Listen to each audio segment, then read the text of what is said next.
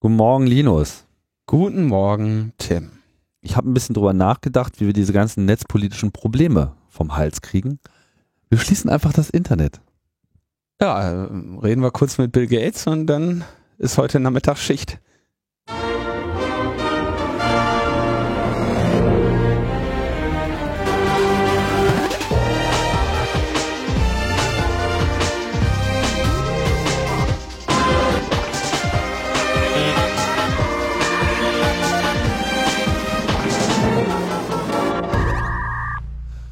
Logbuch Netzpolitik 163. Viele Ausgaben wird es nicht mehr geben, weil wenn das Internet dann erstmal abgeschaltet ist, dann äh, weiß ich auch nicht, dann können wir uns mal wieder auf Urban Gardening zurückziehen oder sowas.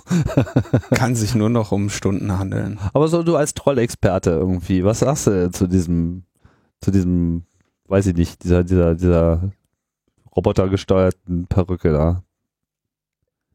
Da fällt einem doch eigentlich viel zu ein, oder? Ist äh, hart. Ja. Ist gut. Gutes Trolling. Aber man, ja, man hat so ein bisschen den Eindruck, dass Trollerei jetzt irgendwie auch auf so einem politischen Level und gesellschaftlichen Level angekommen ist und dass, dass, dass auch dieser öffentliche Diskurs davon genauso, ähm, wenn nicht zerstört wird, doch zumindest angegriffen ist, äh, wie wir das so im Kleinen in unseren sozialen Medien auch schon gesehen haben, dass das einfach Dinge aus der Spur bringt und ähm, eine, eine richtige Debatte gar nicht mehr so äh, ermöglicht. Ja, bei dem Trump, ich weiß, also ich meine, ich glaube nicht, dass das ein Troll ist. Ja, also in seiner, ich meine. Seine Strategie ist trollig, das meine ich. Seine Strategie ist trollig, aber halt auch schweinegefährlich, ne? Also ich, ich meine, nicht Ja. jeder, der, der Stuss redet, ist, ist ein Troll.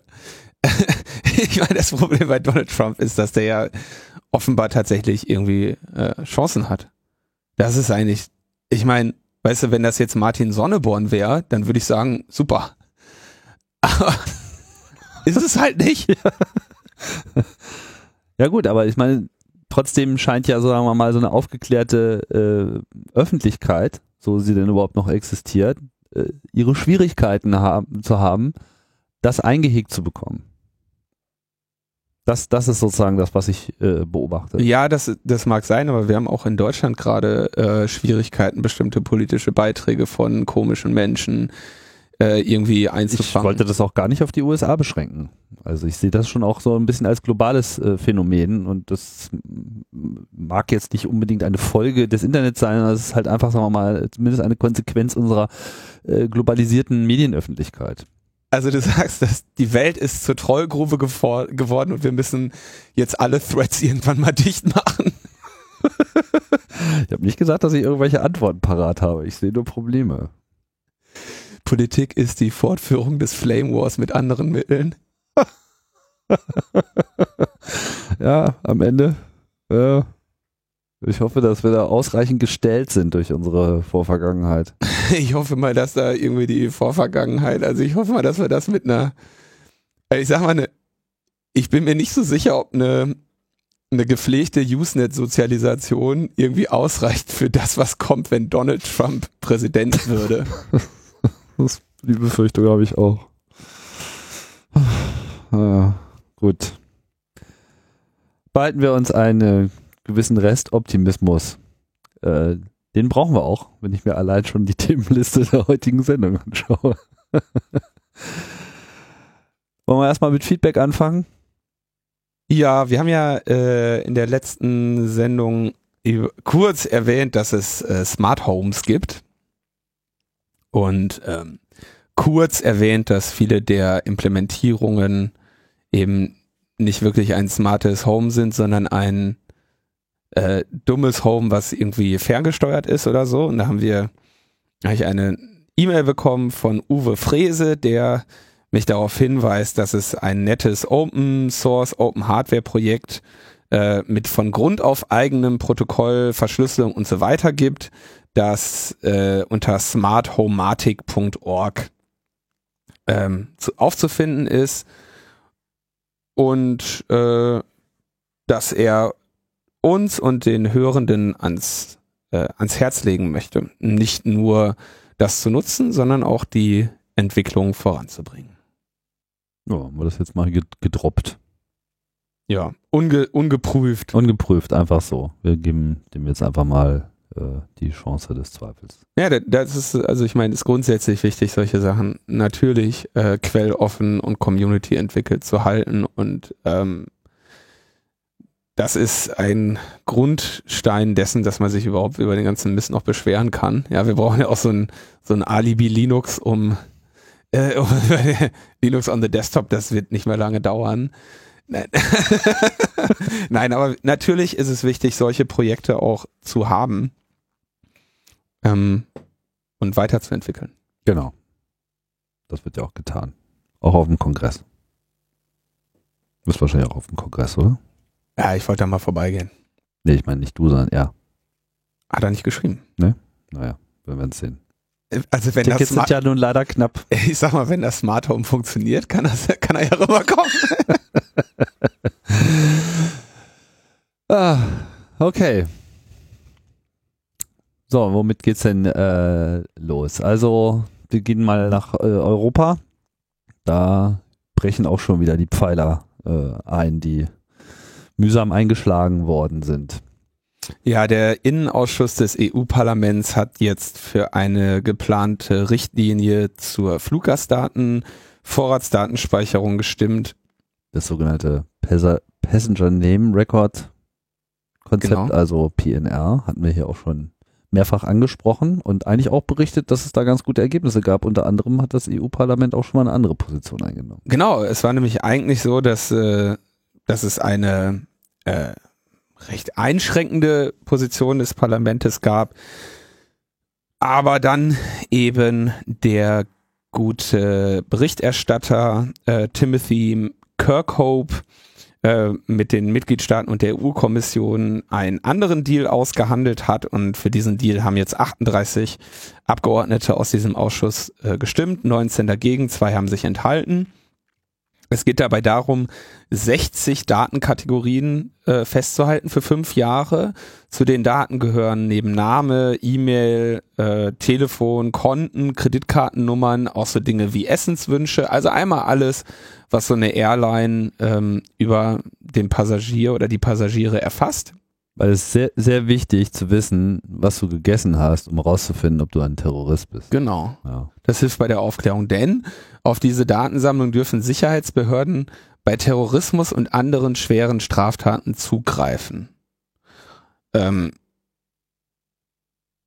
wie gesagt, es ist sehr viel mehr als ähm, die Innenpolitiker des EU-Parlaments im, im Juli erst, erstmals befürwortet ha hatten, wo sie gesagt haben, okay, geh bitte mit folgender Position in diese Verhandlungen.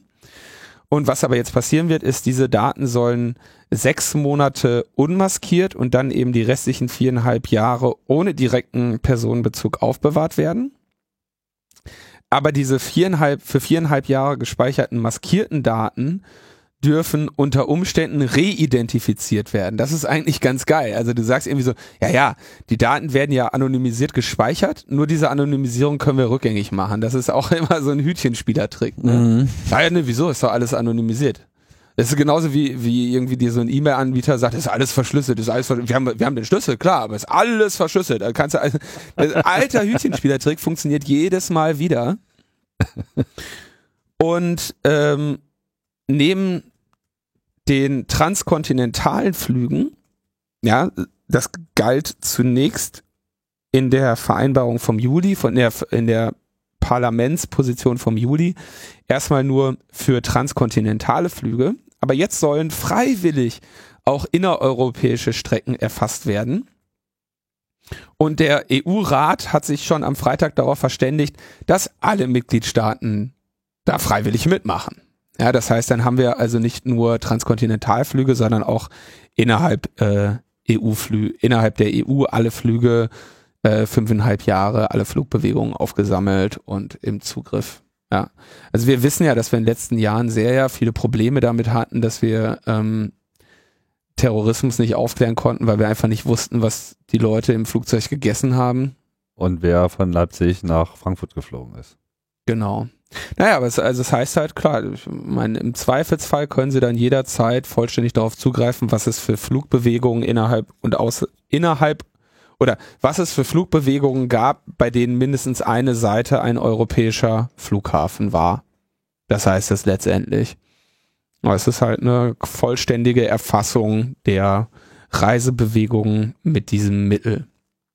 Das ist schon eine krasse Ansage. Ich meine, wenn du dir überlegst, dass wir das hat jetzt keinen direkten Bezug zu Schengen, aber irgendwie so diese Idee mit dem, dass man einfach mal ohne Grenzkontrollen sich hier bewegen kann innerhalb Europas und so, äh, finde ich, ist schon davon berührt, wenn alle diese Bewegungsdaten eben für fünf Jahre gespeichert werden. Ne?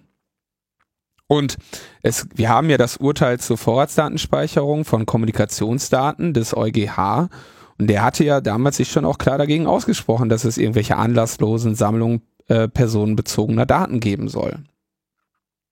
Und genau dieser EuGH prüft gerade das geplante Fluggastdatenabkommen zwischen der EU und Kanada, um zu schauen, ob das überhaupt mit den Grundrechten vereinbar ist.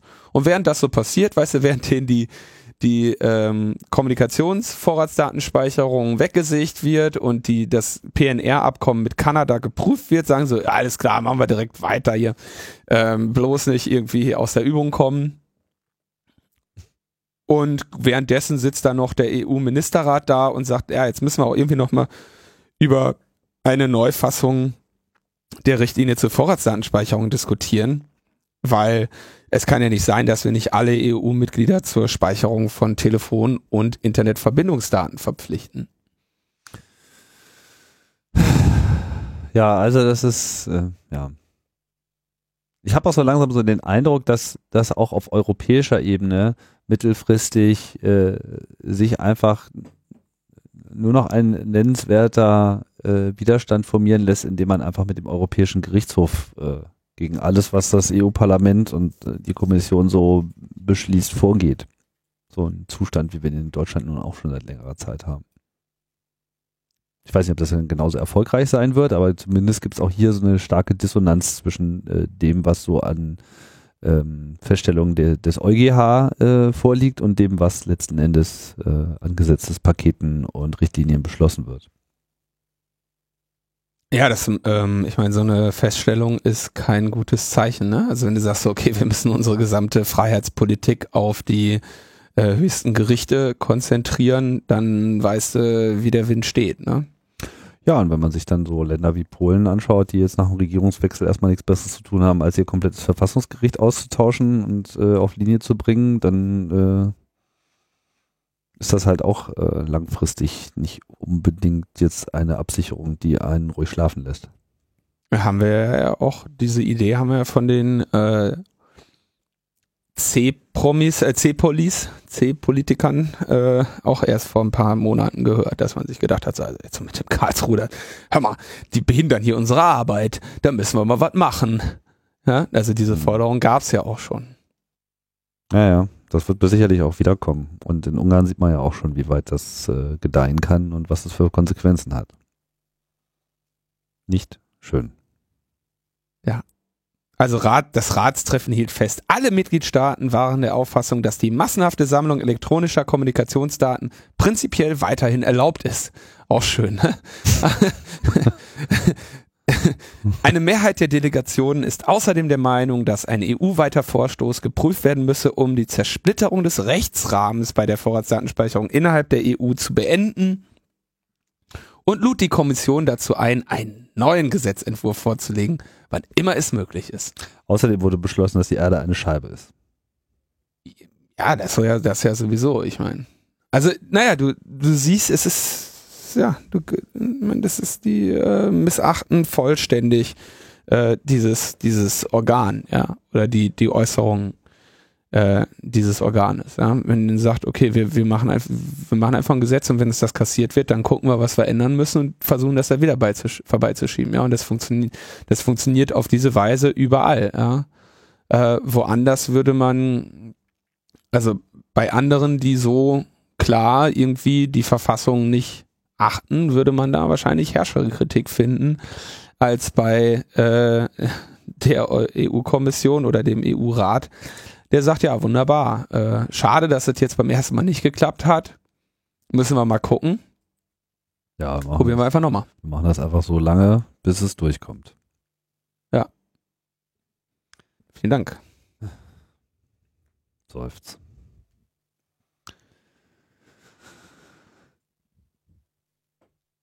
Aber in Deutschland ist doch alles super, oder? Deutschland sind die Gerichte auf, auf unserer Seite. Auf Zack, da kann nichts schiefgehen, da brennt nichts an. Ja, wir haben den Fall ja schon behandelt vom Springer Verlag, der gegen diese äh, Werbeblocker losgeht an vielen verschiedenen, auf vielen verschiedenen Ebenen. Ähm, einmal direkt gegen IO, die irgendwie ein, nur einen Forenpost auf ihrer Seite hatten. Wir haben diesen Fall des äh, YouTubers Tobias, hieß er glaube ich, der äh, da abgemahnt wurde und der sich ja jetzt auch ähm, im Rahmen einer negativen Feststellungsklage dagegen zur Wehr setzt.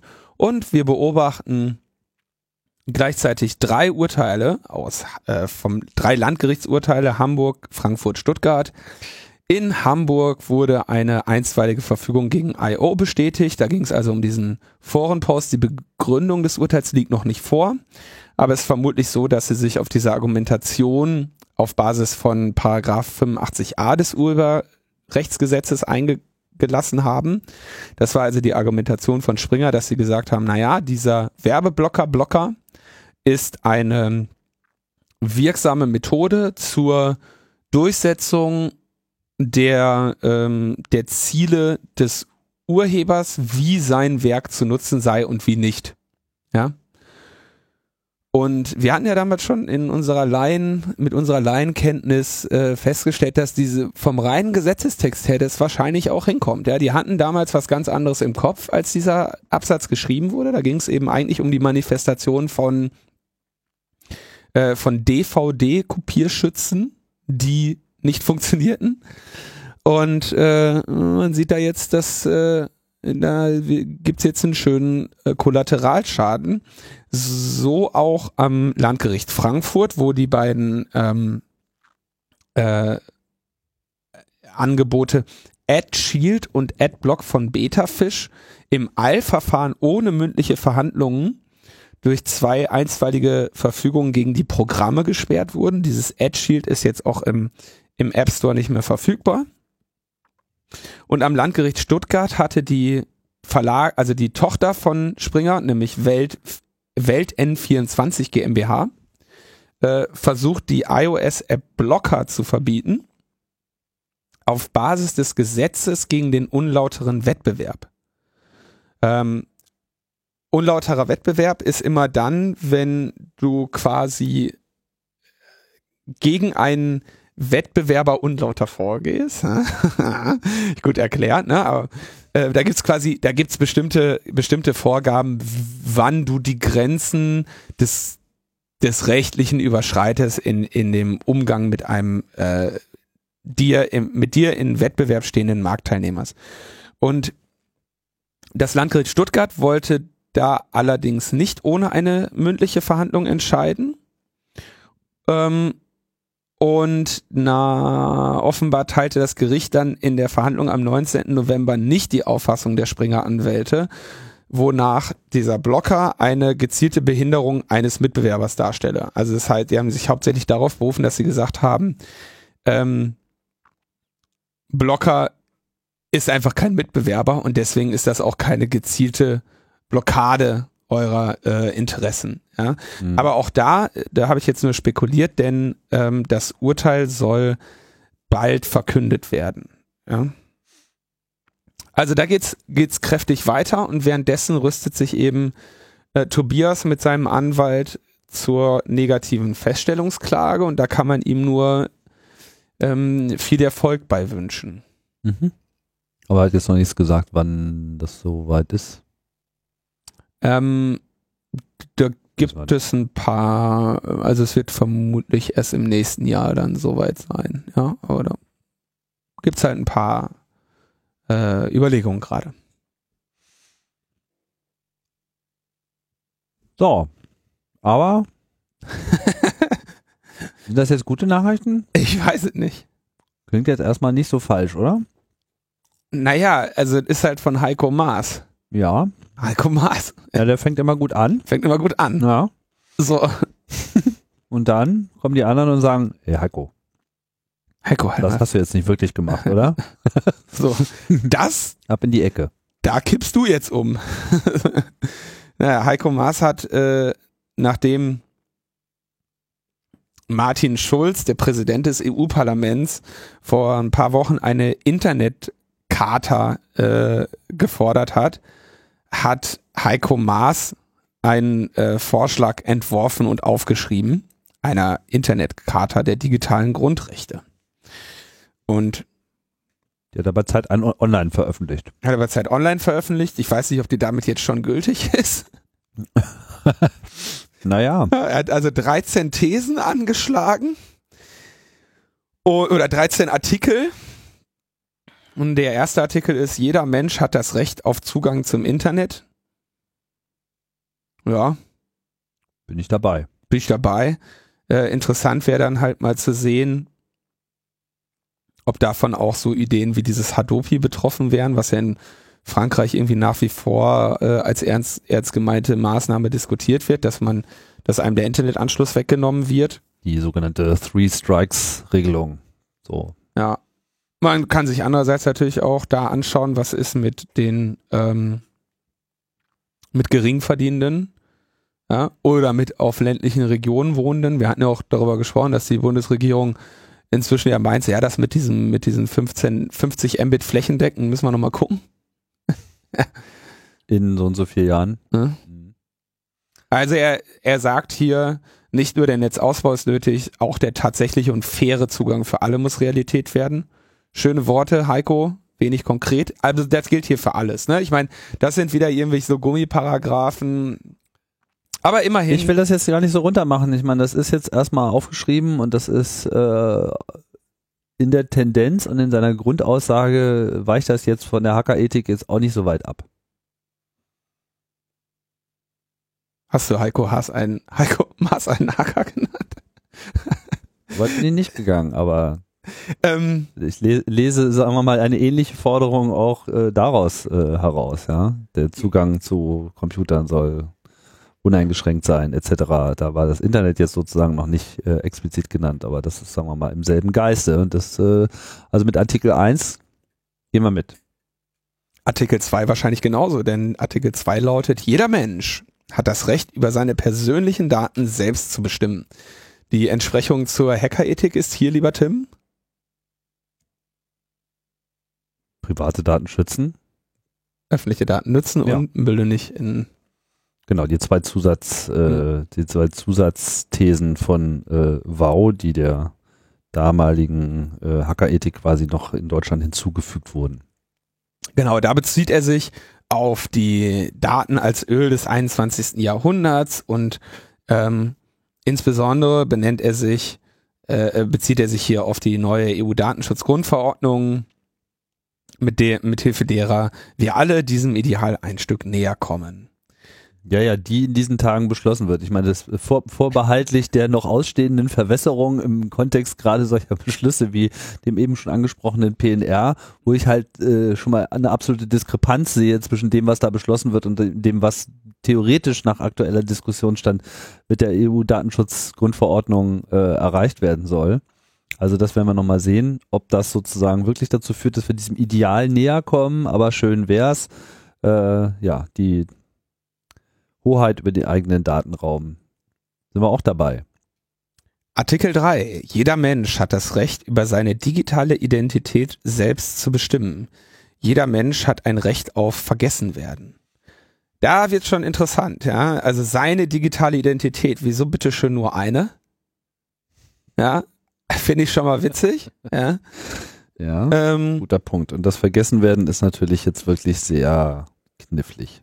Ja, mit dem Vergessenwerden wissen wir, da gibt's im Prinzip diese, die einzige Implementierung des Rechts auf Vergessenwerden ist das, was irgendwie als äh, auf dieser E- auf diese Google-Geschichte bez sich bezog, ne? wo man letztendlich gesagt hat, okay, wenn über dich in, in den Medien etwas Schlechtes stand, ähm, dann hast du keine Handhabe, dem Medium gegenüber es zur Löschung zu veranlassen, aber du hast gegenüber Google eine Handhabe, das aus den Suchergebnissen löschen zu lassen.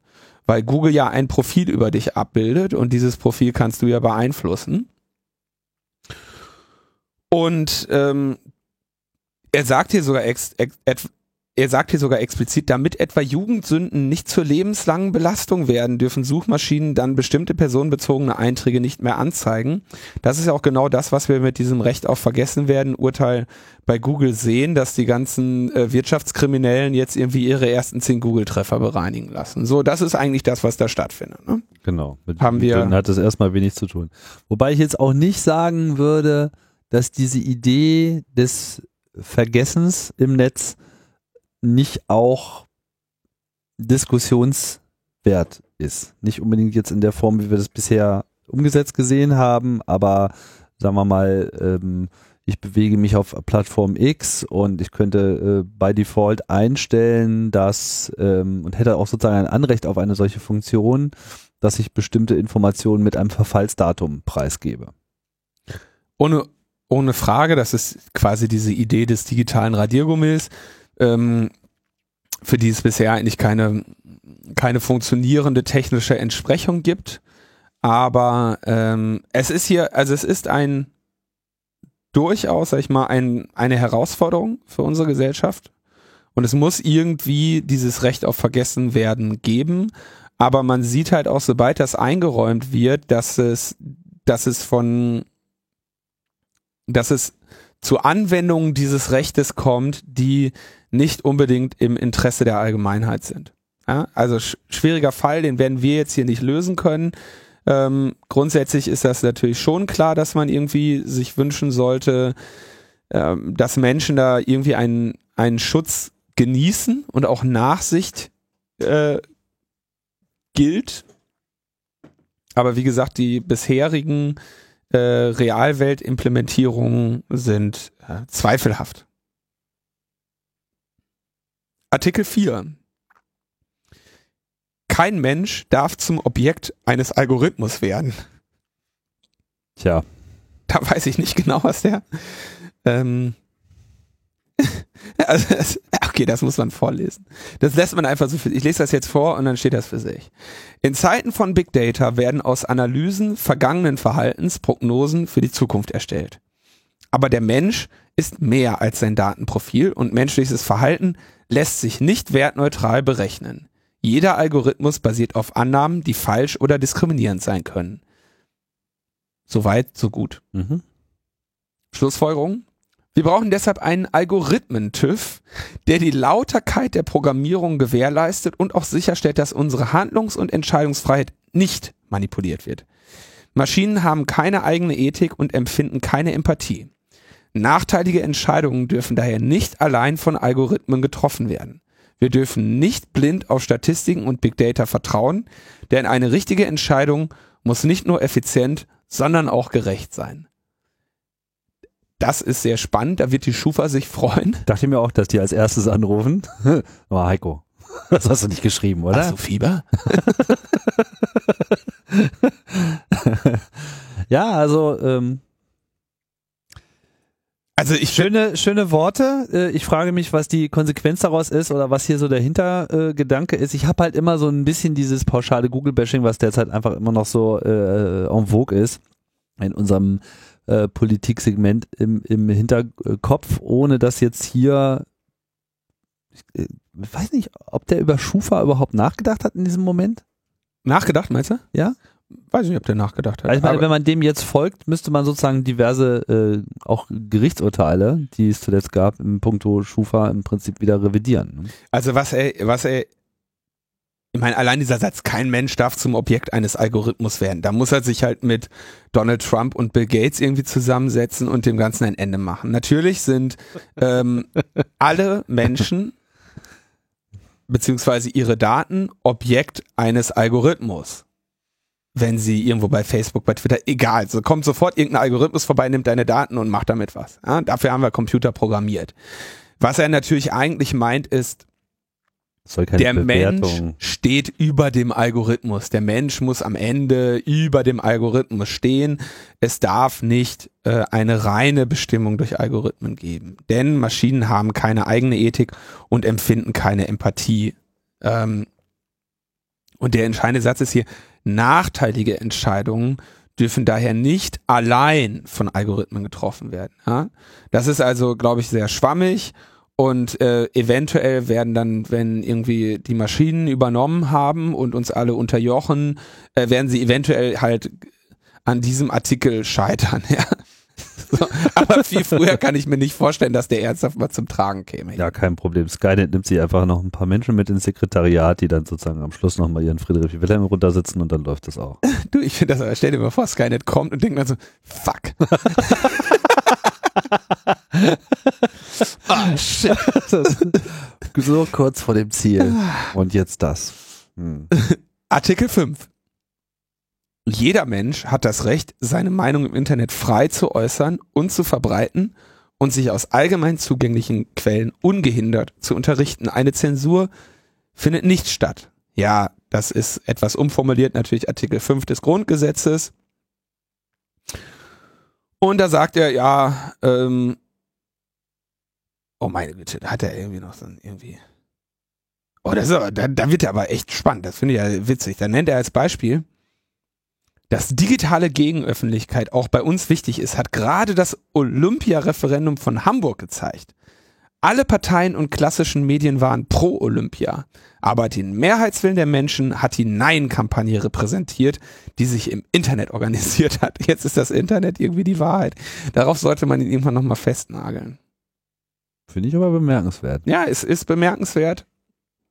Also ich, ja, politischer Diskurs hin äh, und her. Ich finde, er fügt der Debatte auf jeden Fall deutlich interessantere Aspekte hinzu, als wir das, sagen wir mal, aus dem CSU-Lager kennen. Äh, Das auf jeden Fall, aber natürlich kann ne, diese Meinungsfreiheit nicht, äh, nicht uneingeschränkt bleiben. Deswegen gibt es Artikel 6. Das Recht, seine Meinung im Internet zu äußern, befreit niemanden davon, die allgemeinen Gesetze und das Persönlichkeitsrecht seiner Mitmenschen zu beachten. Ja? Und mit die allgemeinen Gesetze ja, hast du quasi die, Gut, ich meine, das ist wie im richtigen Leben auch so. Äh, halt die These mit die Freiheit des Einzelnen endet da, wo die an- des anderen beginnt. Und ähm, ja, das war jetzt zu erwarten, dass das hier auch noch gleich daherkommt, finde ich jetzt auch erstmal nicht falsch. wir kennen ja auch ähm, Heiko Maaßens Engagement ähm, Facebook äh, zu einer äh, effizienteren Löschung von äh, Hassaufrufen äh, zu bewegen. Das äh, wiederholt er hier auch. Auch im Netz darf man Hass, Hetze und Beleidigungen nicht ungestraft über seine Mitmenschen ausschütten. Denke, das ist auch klar. Der ähm, rechtliche Rahmen hierfür äh, ist entsprechend zu setzen und hat natürlich seine äh, Schwierigkeiten. Also, oder was heißt seine das Schwierigkeiten? Ministerium bewirft Facebook jetzt immerhin schon seit Monaten mit Wattebäuschen, um das äh, auch zu ändern. Das muss man. Er sagt zum. Beispiel, es ist gut, dass die Justiz jetzt konsequenter eingreift, wenn etwa im Netz dazu aufgerufen wird, äh, Unterkünfte für Geflüchtete in Brand zu setzen. Und er nennt auch direkt dieses Beispiel.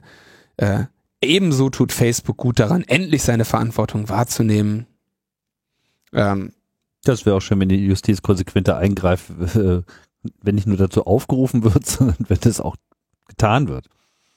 Da könnte, da wird die Justiz sicherlich dann irgendwann eines Tages auch nochmal Hinkommen. hinkommen. Ja. Bis dahin stellt er fest, und da hat er sicher jetzt, also er sagt jetzt, Zensur durch Private darf es nicht geben. Das ist auch sehr schön, darauf sollte man ihn auch nochmal festnageln. Mhm. Aber das Löschen rechtswidriger, in, rechtswidriger Inhalte ist keine Zensur, sondern gleiches Recht für alle, analog und digital. Ja, aber da wissen wir halt auch, rechtswidrige Inhalte äh, sind oft nicht nur Meinungsäußerungen. Ja? Also Löschen re rechtswidriger Inhalte, da haben wir eigentlich den Bezug zu diesen ähm, anderen Rechten, die vielleicht noch irgendwo durch Löschen durchgesetzt werden. Artikel 7, der wird dann schon irgendwie spannender. Jeder Mensch hat ein Recht darauf, dass seine Arbeit angemessen bezahlt wird, wenn er Dienstleistungen im Internet erbringt oder sie über das Internet vermittelt. Mhm. So, da denke ich mir jetzt erstmal so, wunderbar, wem stelle ich die Rechnung? Aber Ja, vor allem, was hat das jetzt mit dem Internet zu tun? Also. genau, da äh, Ich meine, er sagte, naja, es gibt irgendwie viele Freiberufler Berufler und Solo-Selbstständige on Demand. Das ist eigentlich ganz interessant, dass er da äh, also im Prinzip auf diese Sharing-Economy eingeht. Ne? mhm. Das schafft mehr Flexibilität, aber auch das Risiko, zum digitalen Tagelöhner zu werden, was Sharing Economy ja, schon ziemlich genau ist, ohne jede soziale Sicherheit. Wobei ich jetzt nicht finde, dass das Internet jetzt an der Stelle da äh, als Be Brandbeschleuniger wirkt, sondern das ist eigentlich etwas, was wir in der Wirtschaft ohnehin schon haben. Das ist ein richtiger, äh, richtiger Einwand, aber insbesondere in den letzten Jahren hast du natürlich so eine Entwicklung, die, ähm, die da nochmal irgendwie einen oben draufsetzt. Ne? Ähm, und wenn Arbeits mhm. Und wenn Arbeitsaufträge per Online-Auktion vergeben und Handwerker oder Haushaltshilfen in einen ruinösen Wettbewerb getrieben werden, dann brauchen wir ein Dumpingverbot. im Internet. Ich weiß nicht er. genau, wieso er da noch im Internet Ja. dazu schreibt. Also der, Das wäre ja an sich äh, ganz sinnvoll, unabhängig vom Internet. auch in der digitalen Welt muss es für eine gute Arbeit eine menschenwürdige Bezahlung geben. Also ich denke, hier hat er, mm, Also er sieht eine Verschärfung eines Problems durch das Netz, was aber nicht an sich ein Problem des Netz an sich ist, sondern was einfach ein generelles Problem ist und auch schon in gewisser Hinsicht schon vorher schon abgezeichnet hat.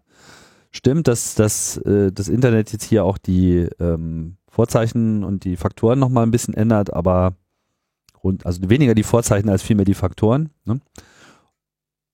Ja. Ja. Aber es war natürlich klar, wenn er über Vergütung im Internet redet, dann darf Artikel 8 nicht fehlen. Alle Urheber Ah.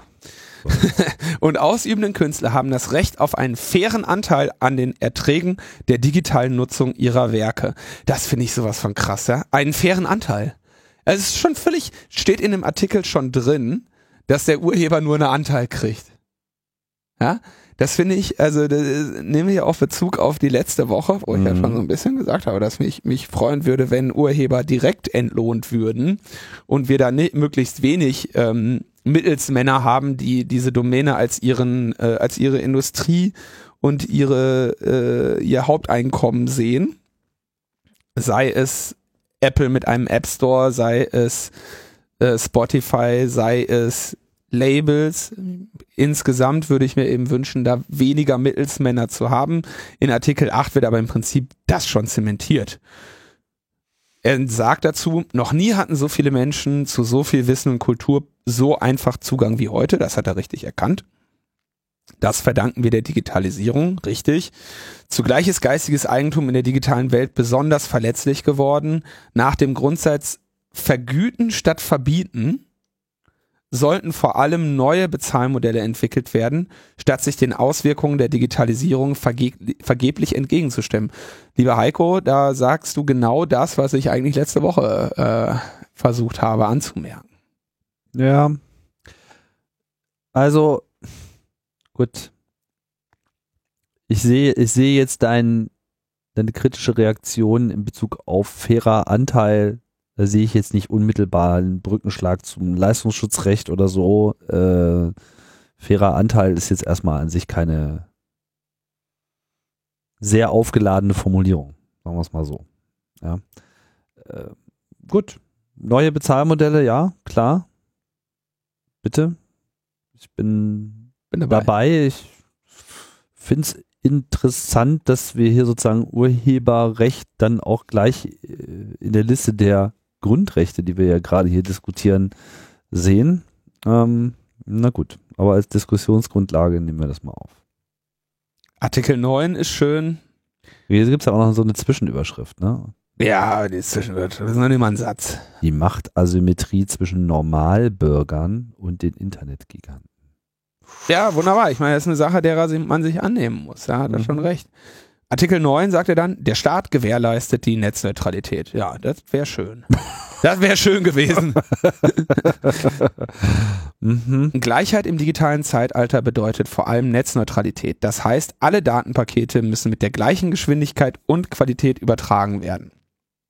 Er nimmt hier die radikale ähm, Definition von Netzneutralität.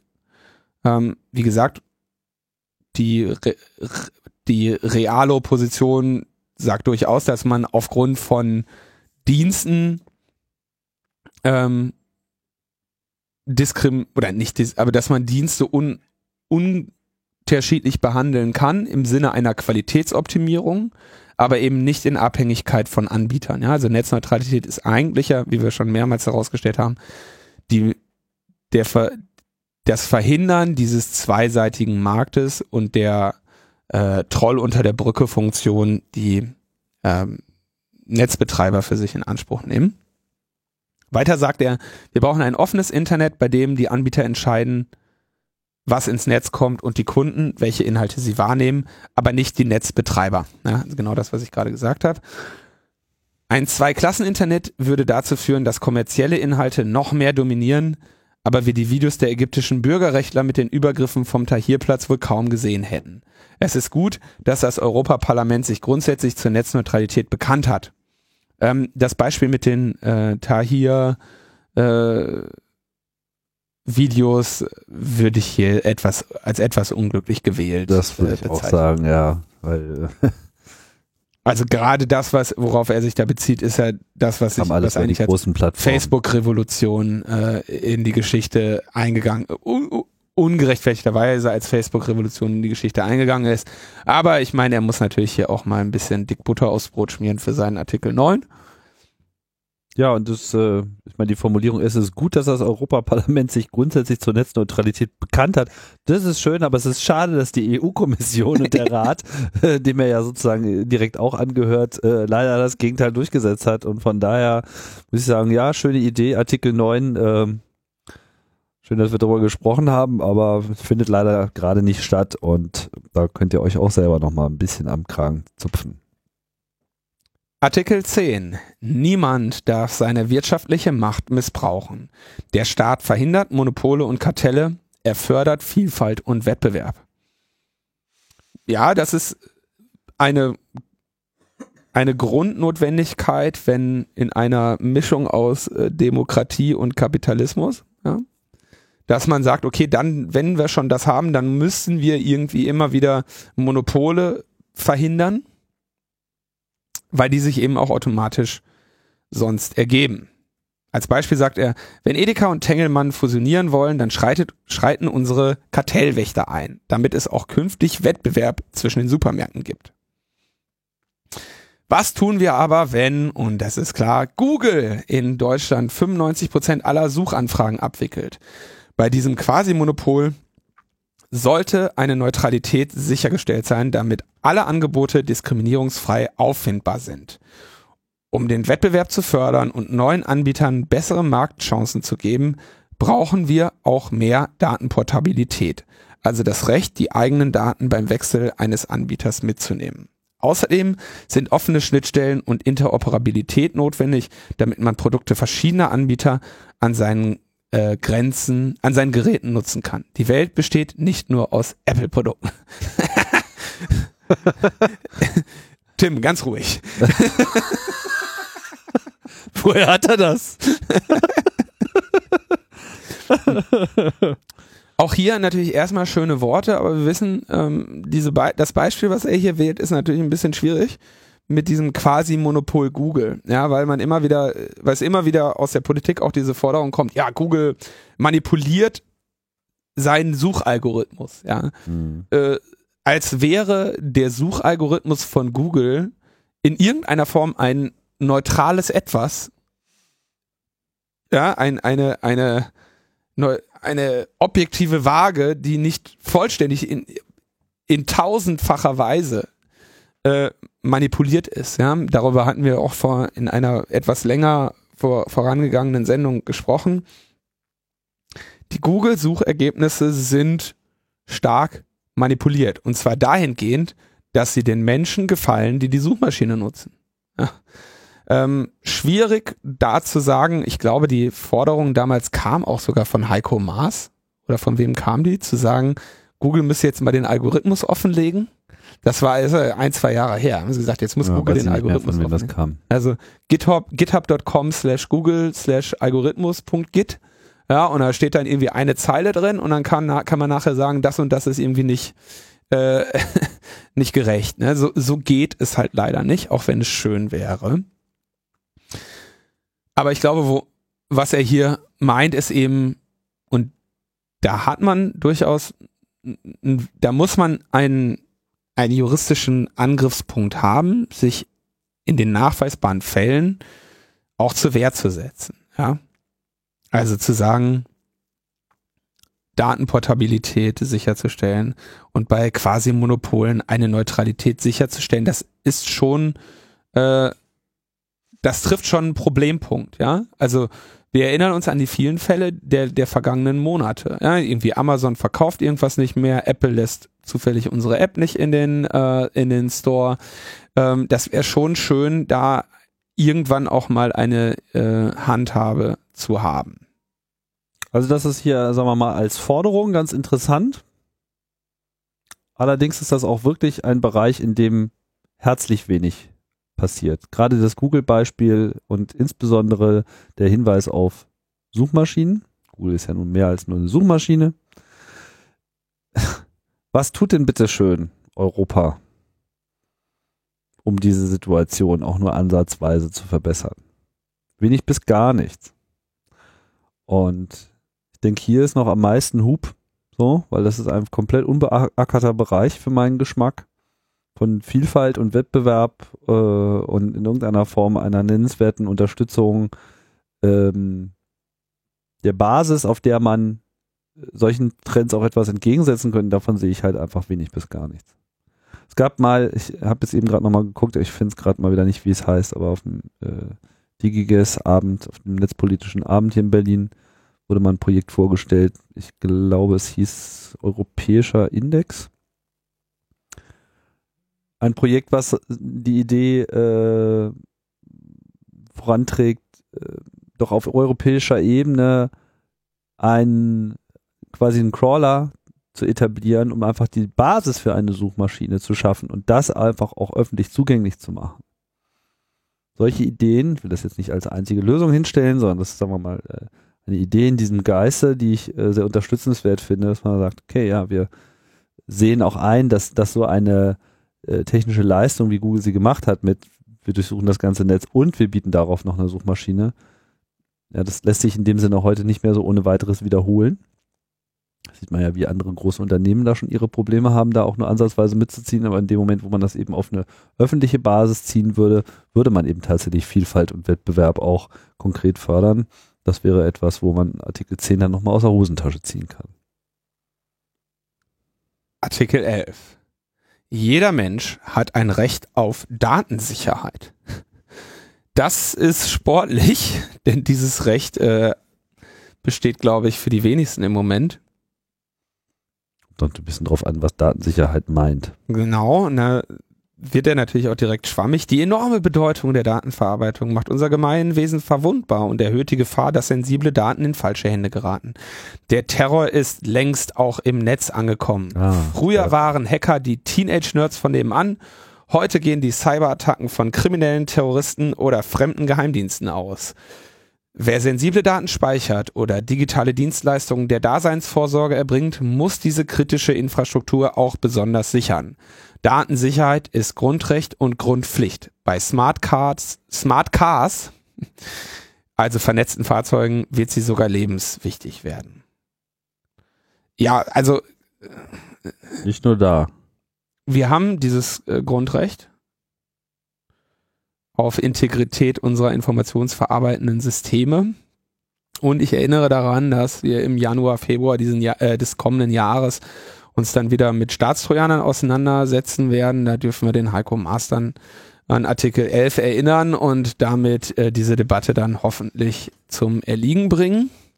Insofern können wir uns direkt Artikel 12 zuwenden. Genau. Bei uns, bei den Teenage Nerds von nebenan. das sind doch wir, oder? Ja, ja. Ja. Die Teenage Nerds von nebenan. Sehr schön. Artikel 12. Die Staaten schaffen ein Völkerrecht des Netzes, um die Freiheit des Internets weltweit zu sichern. Er ist ganz interessant. Ich meine, bis jetzt hat die Freiheit des Internets sich immer gegen die Staaten äh, verteidigen müssen, aber deswegen finde ich es gut, dass jetzt die Staaten sich schützend vor das Internet stellen Um uns vor wem genau zu schützen? Seit Edward Snowden und dem NSA-Skandal wissen wir, dass der digitale Leviathan nicht nur im Silicon Valley lauert. Auch Staaten bleiben eine Gefahr für die Freiheit, wenn sie an den Knotenpunkt des Internets ungezügelt E-Mails mitlesen oder unser Surfverhalten ausspähen. Das Völkerrecht wurde vor 400 Jahren geschaffen, um die Freiheit der Meere zu sichern. Die Weltmeere des digitalen Zeitalters, das ist das Internet. Und deshalb brauchen wir eine internationale Verständigung über die Achtung persönlicher Daten, um sie vor dem willkürlichen Zugriff von Geheimdiensten zu schützen. Wow. Heiko Maas hat sogar Illuminatus gelesen. Oder sein Mitarbeiter starb. Kann auch sein. Aber dass er jetzt mit dem digitalen Leviathan kommt, das finde ich ja schon bemerkenswert. Ja, ähm, gehen wir mit. Oder? Ja, ja, es ist natürlich nur eine Hälfte der, der Problematik, aber eben auch die politisch zu lösende. Ne? Also. Ja, aber es wäre sicherlich. Ähm also ich finde den Gedanken finde ich absolut richtig und auch die ähm, sozusagen dieser Freiheit der Meere, äh, von, von der Freiheit der Meeren zu den Freiheit in den Datenmeeren, das äh, finde ich eine ganz brauchbare Analogie. Thomas Hobbes äh, bedankt sich für die Referenz. Ähm, welche? Na, Leviathan. Das ist ein Standardwerk der Politikwissenschaft. Leviathan oder Stoffform und Gewalt eines kirchlichen und staatlichen Gemeinwesens. Okay. Kannte ich nicht. Oh, das ist, äh, ja, dann können wir das mal hier empfehlen. Das müsste inzwischen wahrscheinlich gemeinfrei sein, aber irgendjemand wird sicherlich irgendwo noch, ich gucke mal, ob man das irgendwo im Projekt Gutenberg oder so findet. Ähm, vielleicht auch, ist, vielleicht hat es auch irgendjemand verhindert, der Leviathan selbst vielleicht sogar. Auch der braucht einen fairen Anteil. Also der, der Leviathan ist da halt der, der Herrschende, der Souverän. Ähm, der aber auch in einer anderen Weise eben gezügelt werden muss und so weiter. Naja. Das Artikel. Das Datenseemonster. Artikel 13. Jeder Mensch hat das Recht auf eine analoge Welt.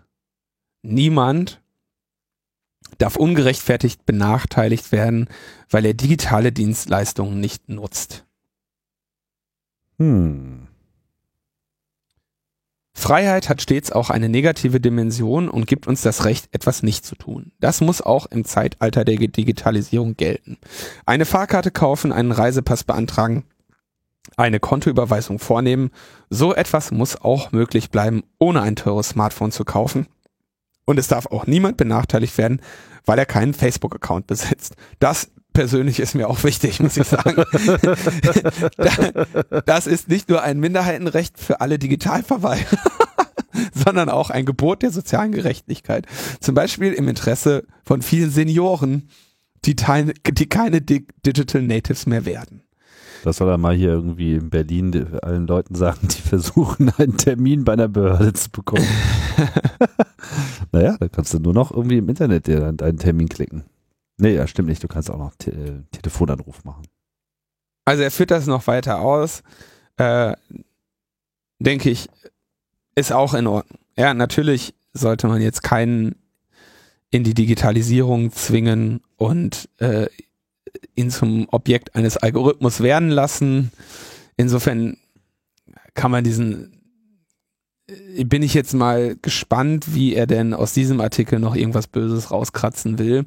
Denn an dieser Charta wird sich ähm, Heiko Maas dann in den kommenden Monaten und Jahren ähm, in seinem Handeln messen lassen. Da bin ich mal sehr gespannt, äh, ob er es wirklich schafft, in allen 13 Punkten noch umzukippen oder ob uns ein bisschen was davon erhalten bleiben wird. Naja, er ist ja auch nicht ganz alleine da in diesem ganzen äh, Apparat, muss man auch mal dazu sagen. Also du wirst wahrscheinlich niemanden finden in der gesamten Bundesregierung, der irgendwie seine persönliche Agenda mal in 14, 15 Artikel aufschreibt der diese dann auch vollständig umgesetzt bekommt im Rahmen seiner Tätigkeit. Ich frage mich, wenn du dir diese 13 Artikel anguckst, ne, und dann nimmst du dir mal irgendeinen so äh, sagen wir, irgend so einen Radikal, Radikal, so einen christlichen Radikalfundamentalisten, ja, äh, Beckstein oder sowas, ne, w oder Uhl. W welchem dieser Artikel würden die widersprechen? Das wäre der interessante Punkt. Und äh, ich glaube höchstens irgendwie bei der Staat gewährleistet die Netzneutralität kann er mit direktem äh, Widerspruch rechnen. Die anderen Artikel werden die, würden die glaube ich mittragen und, oder sogar auch bei, bei Netzneutralität machen sie das gleiche. Die würden jeden einzelnen dieser Artikel mittragen und ähm, mit dem Hinweis, Ausnahmen regelt ein Gesetz ähm, versehen und dann kannst du das so stehen lassen. Meinst du, werden auch für freie Meinungsäußerungen und so? Natürlich, ich meine, er sagt ja bei der freien Meinungsäußerung, schiebt er ja direkt sechs nach, äh, äh, allgemeine Gesetze und Persönlichkeitsrecht. Und äh, die allgemeinen Gesetze bestimmen ja die äh, C-Politiker. Insofern ähm, glaube ich, ich glaube nicht, dass die einem dieser Artikel direkt widersprechen würden. Sie werden die, den Artikel, diese Artikel einschränken und in ihrem Handeln widersprechen, aber sie werden sich nicht hinstellen und sagen, ich widerspreche der digitalen Grundrechte-Charta von Maas. Oder findest du einen? Ich überlege gerade, Artikel 12, weiß ich nicht, Völkerrecht äh, zur Absicherung der Freiheiten im Internet ob da jetzt jeder so äh, mitgeht und ähm, sozusagen in den Geheimdiensten den digitalen Leviathan sieht. Äh, ich glaube, da geht jetzt nicht unbedingt jeder sofort mit. Aber Artikel 13 ist auf jeden Fall ein Fest, ne? Mit der analogen Welt. Also ich, wie gesagt, muss, kann man auch als, als äh, Hausaufgabe für die interessierten Hörer überlassen. Äh, ich finde da jetzt erstmal spontan. Oder schon recht. Also äh, es klingt alles erstmal richtig, aber es ähm, klingt auch nicht so, als ob da nicht jeder mitgehen könnte. Wäre auf jeden Fall mal interessant zu sehen, ob irgendjemand daran konkret irgendwas auszusetzen hat, obwohl es noch relativ schwammig formuliert ist. Aber ich finde es, ich gut, dass er sowas auch formuliert. Ich finde es überhaupt gut, wenn äh, Politiker, die auch in so konkreten Ministerpositionen sitzen und weiß Gott eine Menge zu tun haben, sich auch, sagen wir mal, zu solchen philosophischen Auslassungen bemüßigt fühlen und, und hier sozusagen auch an einer, an einer Debatte, an einem, an einem öffentlichen Diskurs teilnehmen. Weil dann könnten sie auch bleiben lassen. Das steht ja jetzt sozusagen nicht in der Aufgabenbeschreibung eines Justizministers, du sollst öffentliche Debatten über Zeit Online äh, anstoßen. Und macht ja auch nicht jeder. Na, du musst aber irgendwie deine, also wie gesagt, lassen wir abwarten, was wir von dem Mann noch sehen. Ich finde das auf jeden Fall mal ganz gut, jetzt nochmal was zu haben, woran man ihn erinnern kann. Spricht er eigentlich auf dem Kongress? Keynote. so, so. Das ist also diese geheime Keynote. Jetzt hast du es ausgeplaudert. Über die Vorratsdatenspeicherung. Warum das gut ist für uns Teenage-Nerds. Keith Alexander und Heiko Maas. so, ähm. ja, die können sich da mal so ein Rap-Battle geben. Wir haben ja im Freifunkbereich so ein paar Verfahren. Neues Thema, wa? Das ist ein neues Thema. Mhm. Und da gibt es jetzt vor dem Münchner Landgericht eines, ein Verfahren eines Freifunkers, der sich gegen Ansprüche von Sony Music wehrt. Also was passiert ist, der hat halt offenes WLAN angeboten, hat dann irgendwie eine Abmahnung von Sony Music bekommen, hat gesagt, hier nix.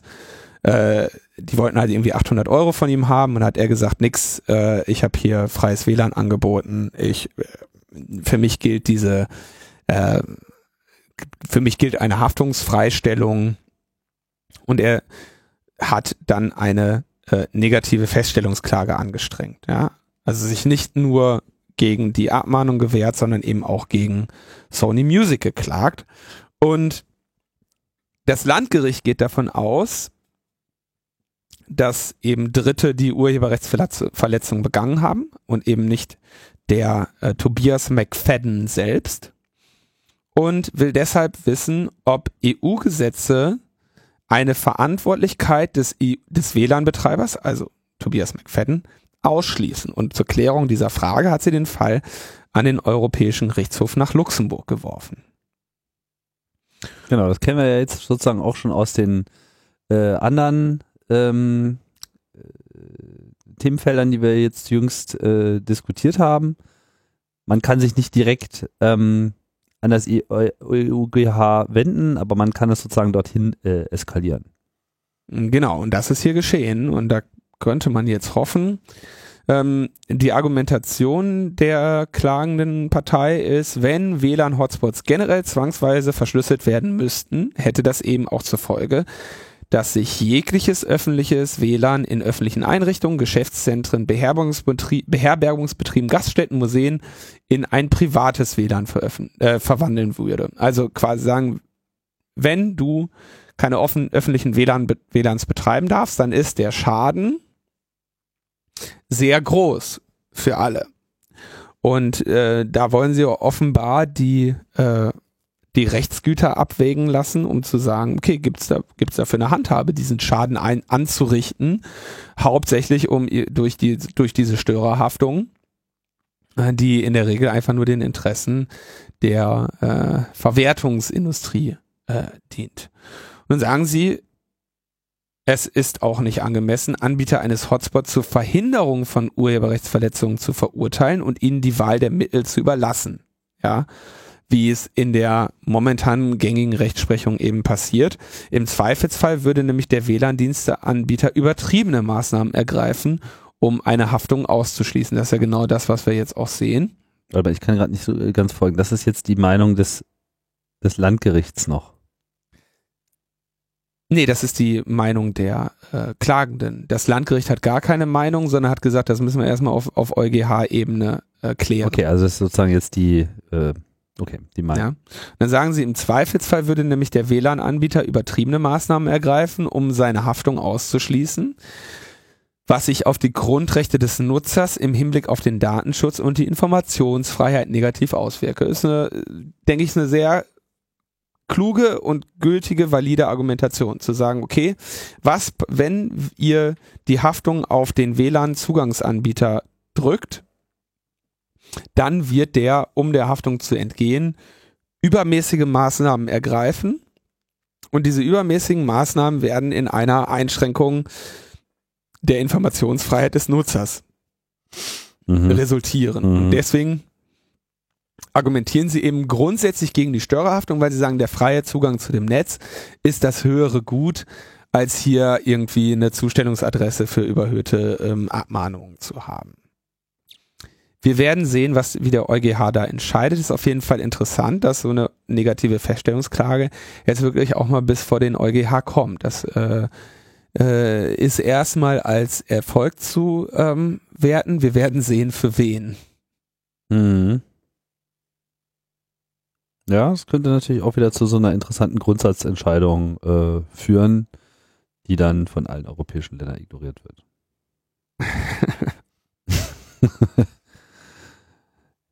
Gut. Viel EU äh, heute. Man merkt, dass äh, die Bedeutung zunimmt. Ja, die EU-Kommission hat jetzt angekündigt, sich mal um das Urheberrecht zu kümmern. Und als erstes, äh, wie haben sie es genannt, als Vorspeise, haben sie gesagt, wir werden dafür sorgen, eines der größten Probleme, unter denen das Internet leidet, jetzt mal sofort zu lösen, nämlich den Zugang zu Streamingdiensten und anderen digitalen Inhalten zeitweilig aus dem Ausland. Also Klassiker, du bist irgendwie, äh, was weiß ich, du möchtest zum Beispiel die ARD-Mediathek gucken, ja, mit Hilfe des, Weltne des weltumspannenden Datennetzes möchtest du die Gelegenheit nutzen, auch in deinem Urlaub oder auf deiner Geschäftsreise mal den Tatort aus der ARD-Mediathek zu sehen. Nein. Da geht es gar nicht. Nee. Erstens hast du da diese Zeitsperren, die sagen, ey, ist, na, ist noch nicht nach 20 Uhr äh, darfst du nicht gucken.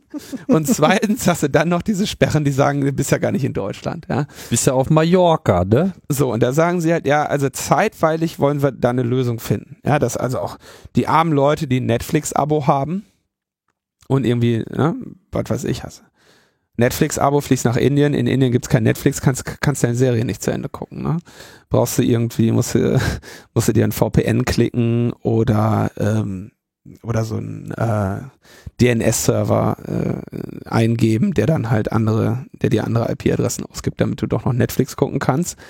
Trick ist, du holst dir ein VPN nach Schweden, weil dann hast du schwedisches Netflix, da gibt's sogar noch mal irgendwie ein paar Serien mehr oder so. Äh, das geht natürlich so alles nicht. Das ist also jetzt schon mal der, das dicke Bonbon, was uns die EU-Kommission verspricht. Und äh, möchte außerdem dann in Zukunft uns noch äh, mehrere Ausnahmeregelungen im Urheberrecht zugunsten von Blinden und Sehbehinderten schenken. Das ist natürlich immer gut.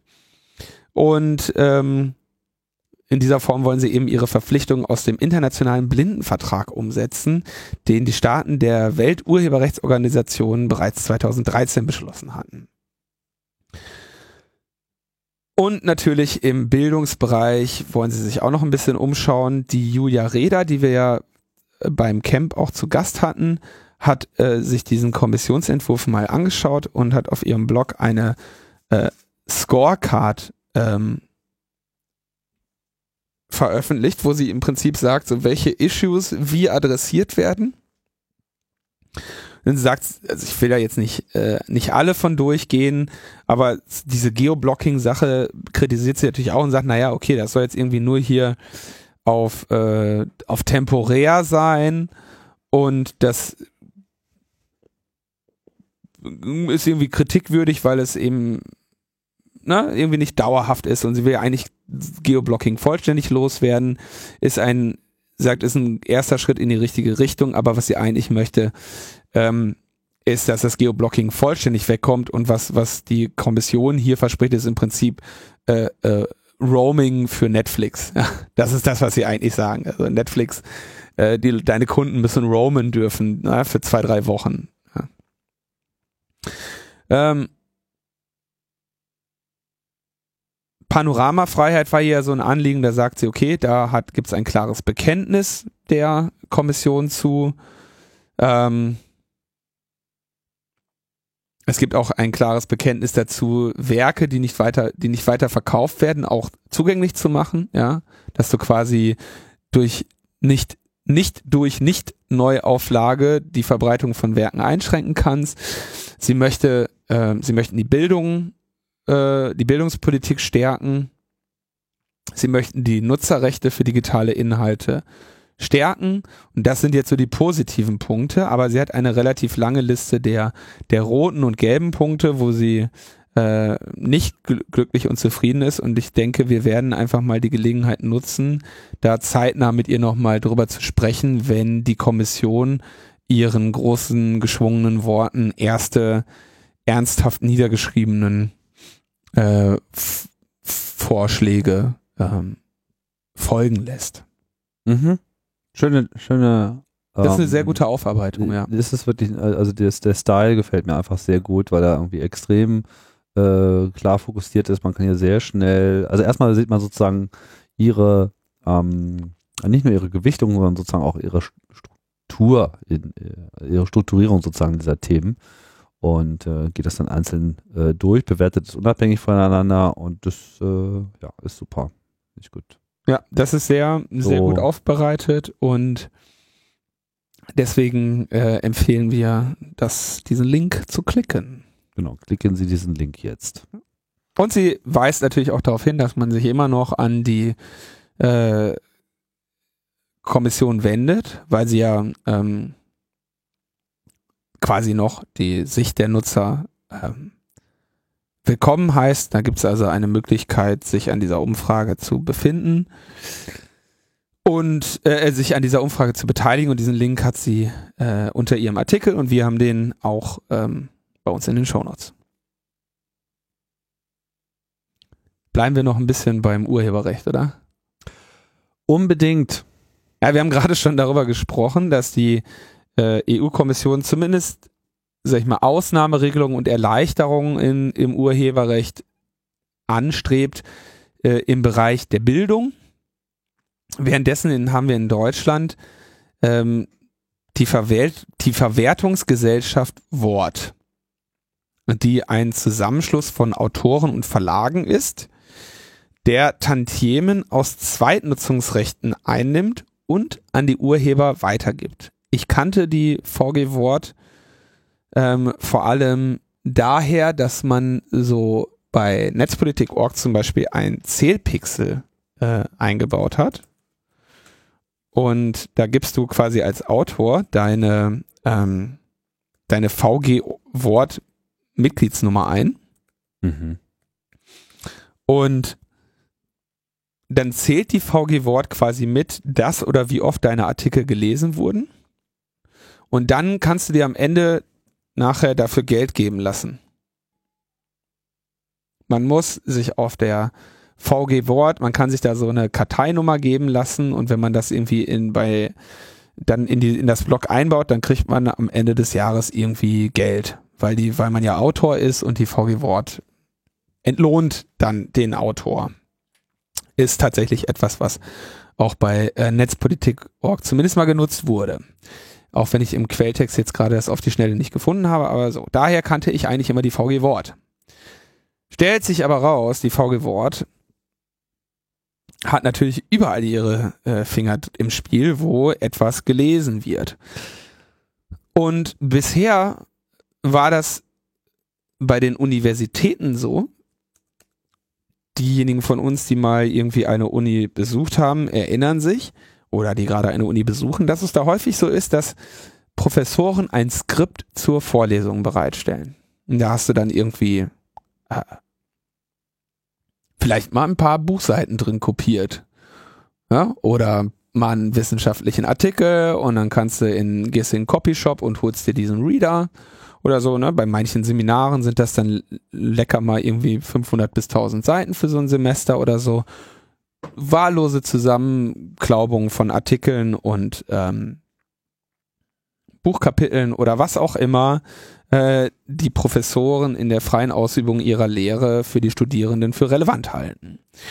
Und die Basis dafür war, dass die ähm, Unis so eine Art ähm, Pauschal. Pauschalabgabe gezahlt haben an die VG Wort. Ja, die haben einfach gesagt, okay, wir machen das und dafür, dass wir das machen, zahlen wir euch folgenden Betrag. Und jetzt hat die VG Wort aber gerichtlich erstritten, dass jede Seite aus einem Skript einzeln gemeldet und bezahlt werden muss.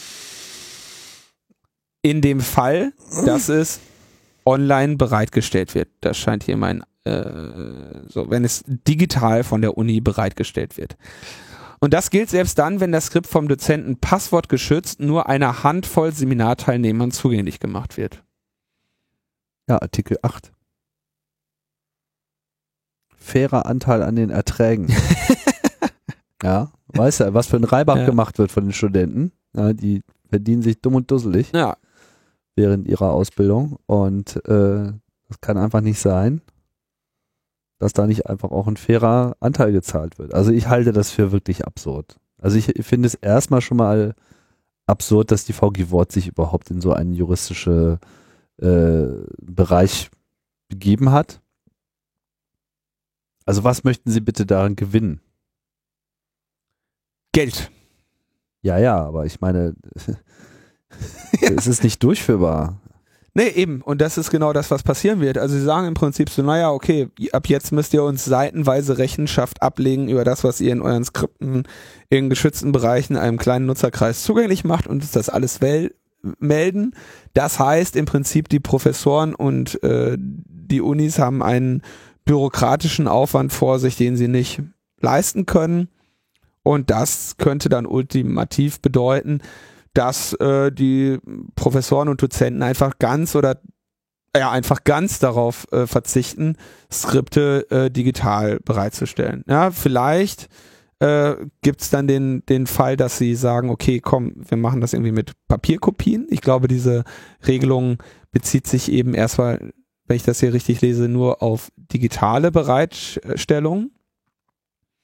Aber so wie, ich meine, die letzten, in den letzten zehn Jahren hat man als, als Studierender ähm, wahrscheinlich wohlwollend die zehn Bemühungen beobachtet, sowas in dieser durchaus nicht perfekten, aber immerhin immer weiter verbreiteten Lernplattform Moodle abzubilden, wo man dann eben auch mal sehen kann, für diese Woche hat äh, der oder die Dozierende eine äh, einen Artikel bereitgelegt, das ist ein PDF, das hat die irgendwo runtergeladen, äh, vielleicht auch von, weiß der Geier, wo sie es herhaben, das muss auf jeden Fall gelesen werden, das möchten wir in der nächsten Seminarstunde besprechen.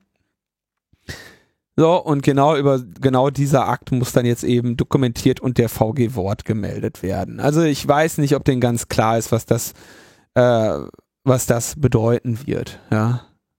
Gerade auch, wenn man sich überlegt, wie das im im Bildungsbereich mit den Disketten ist.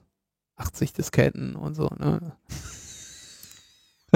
ja, also ich, äh, das muss, also ich meine, sorry, so wenn wir, wenn wir von unserem Universitätswesen irgendetwas haben wollen, dann muss das halt möglichst straff von dieser ganzen Urheberrechtsscheiße freigestellt werden. Das gilt nicht nur für, oder eben zumindest sagen wir Pauschalvergütung muss man sagen, okay, ne?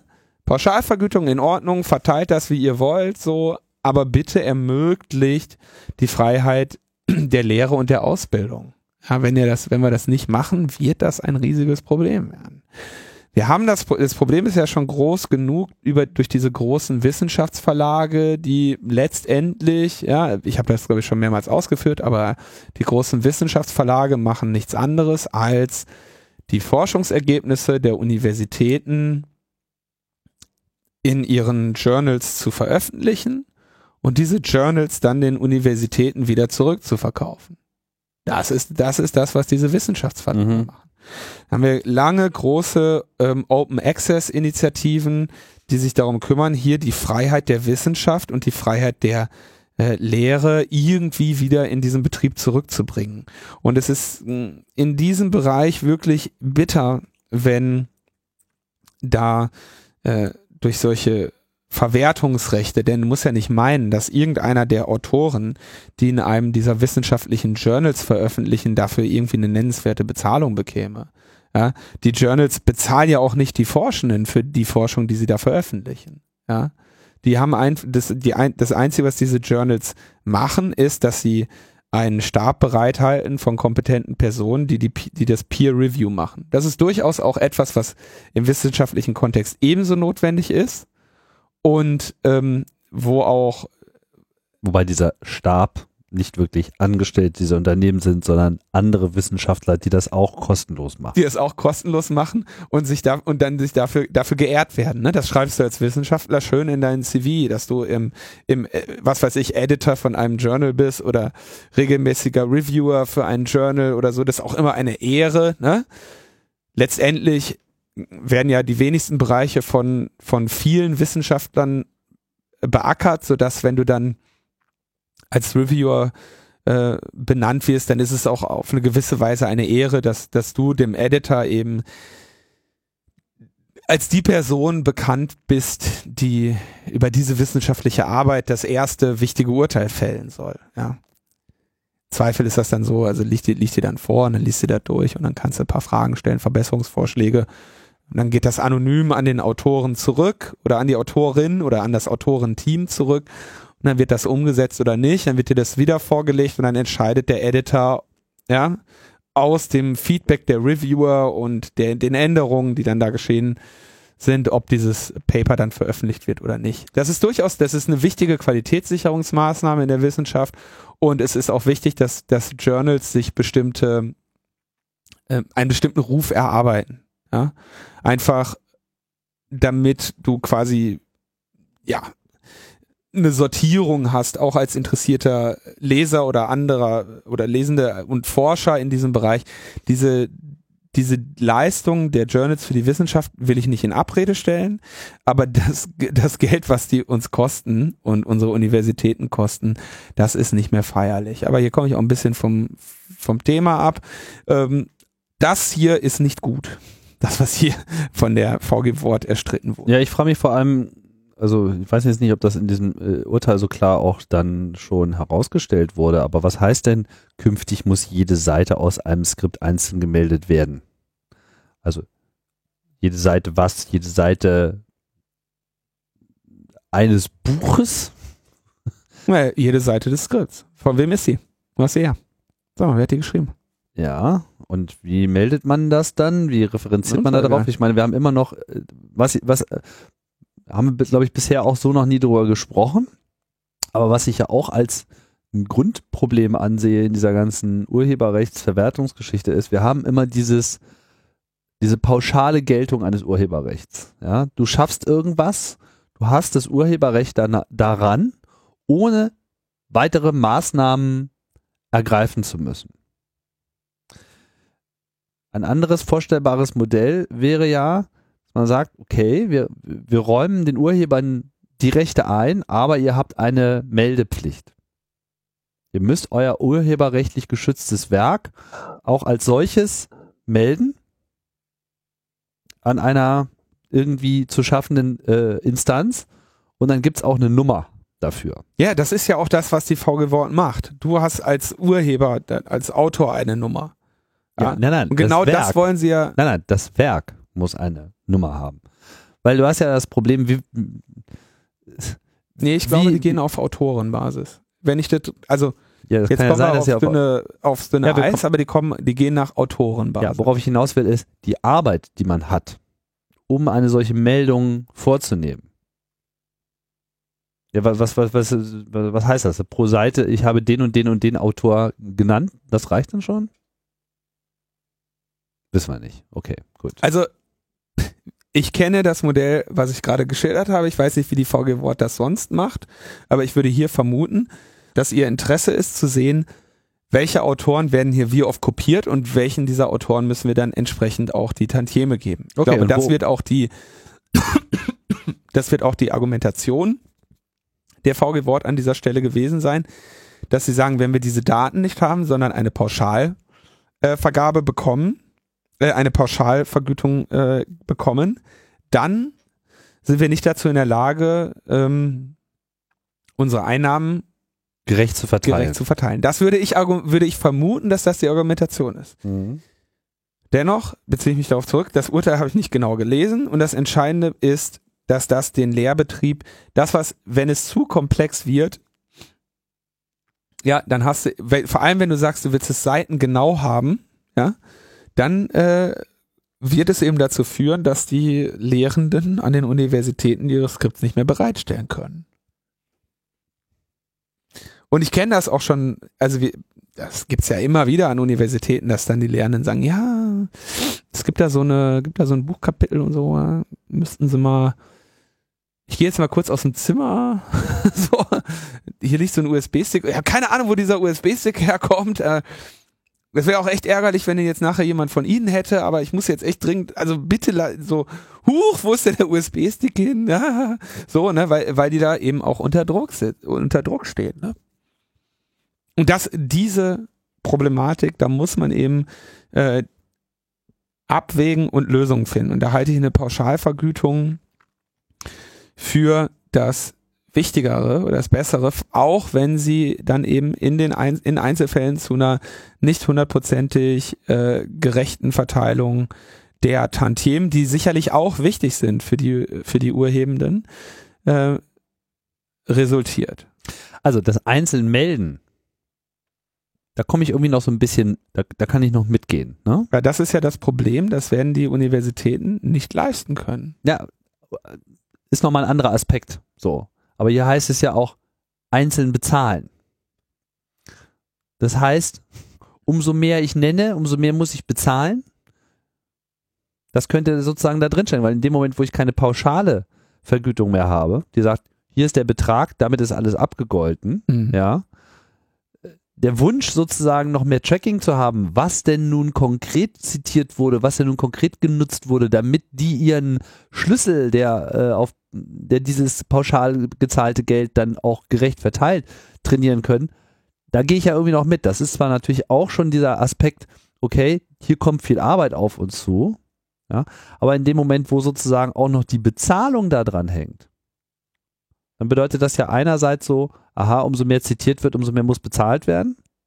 Da hast du halt schnell eine, eine Unileitung, die sagt, ja, zitiert man nicht so viel, weil äh, das, das können wir nicht bezahlen, ja. Weißt ja, wie das ist. Also du hast an, in dem Moment einfach ein, eine nicht kalkulierbare Größe, Klar, die kannst du irgendwie schätzen, da hast du da irgendwie so dein Jahresbudget, aber dann wird dann einfach mal zitiert wie nichts Gutes und dann kommen sie halt irgendwann an und sagen, hier mal nicht so viel zitieren. Das ist ja nun, kann ja auch nicht die Antwort sein. Vor allem, und das das, ist das nächste, was mir jetzt noch kommt, ich meine, gut, wie, hier dreht es sich vor allem um Texte. Ne? Wir reden jetzt hier über die VG Wort, aber grundsätzlich hätte das natürlich jetzt auch äh, entsprechenden ähm, richtungsweisenden Charakter auch für andere Medieninhalte. Ja, was ist mit Bildern, was ist mit äh, äh, Fotografien, was ist mit Diagrammen, was ist mit ähm, was ist mit Videos. Also Unterrichtsmaterial insbesondere. Zumal dieses, ich stelle ein Skript bereit für eine Vorlesung. Ich meine, das ist ja irgendwie auch noch so ein bisschen 20. Jahrhundert. Worauf es jetzt hinausläuft, sind, mittelfristig werden wir auch eine äh, umfassende Änderungen der Art und Weise haben, wie Lehrinhalte überhaupt vermittelt werden.